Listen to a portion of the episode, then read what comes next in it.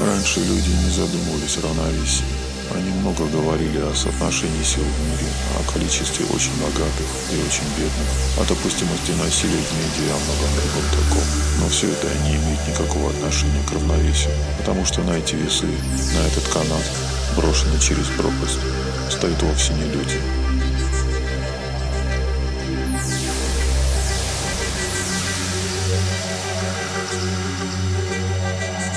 Я и сам почти ничего не знаю о равновесии. Оно для меня состоит из цифр, которые я получаю из шести вспомогательных формул, которые затем подставляю в главную формулу и сравниваю получившееся число с критическим значением. Иногда главное число приближается к так называемым порогам опасности. Их три. А первые двух сообщают не так уж и редко. И тогда люди начинают жить, словно спрашивая друг друга, как же так? Что же произошло? Или наоборот? Да, провались все пропадом. Люди давно уже выучили критические значения и судят о числе, как о температуре за окном.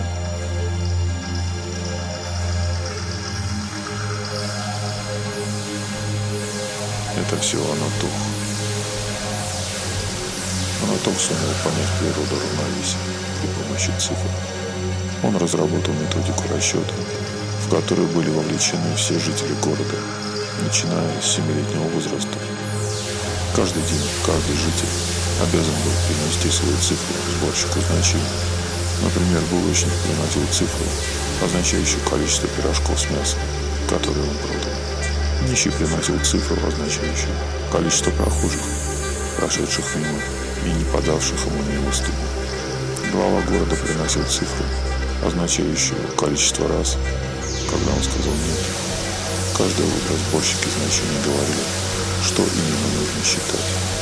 А еще раньше вычислительная машина определяла задание каждому и рассылала списки сборщикам по беспроводной связи.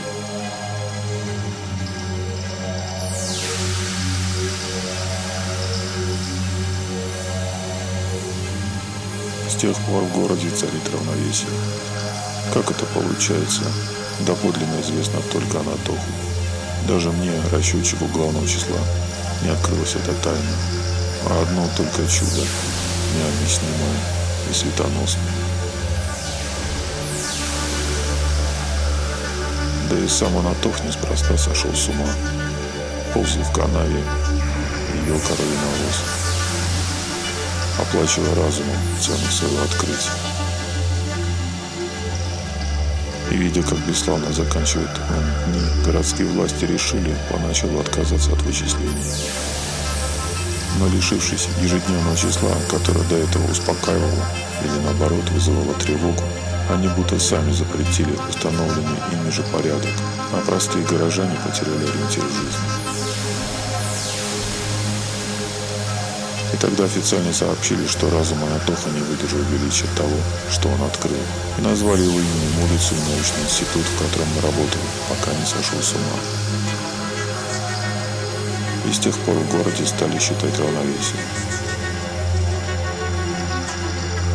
Ко мне часто подходят с разговорами люди, что они якобы нашли некие рычаги управления равновесием.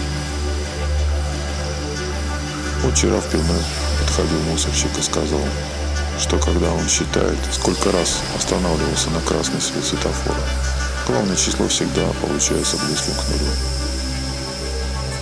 Ну, не смешно ли? Я всегда шучу в таких случаях и говорю в ответ, не выводите меня из равновесия.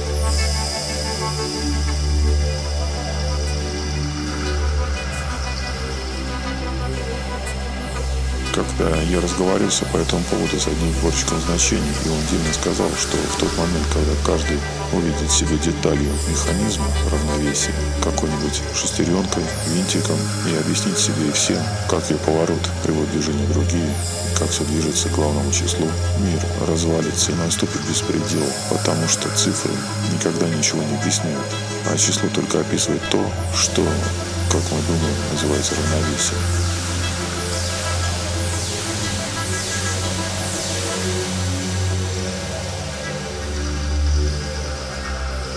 Может быть и прав граф, он все пытается найти цифрам аналог букв и считает, что стало как раньше, когда люди искали равновесие в словах.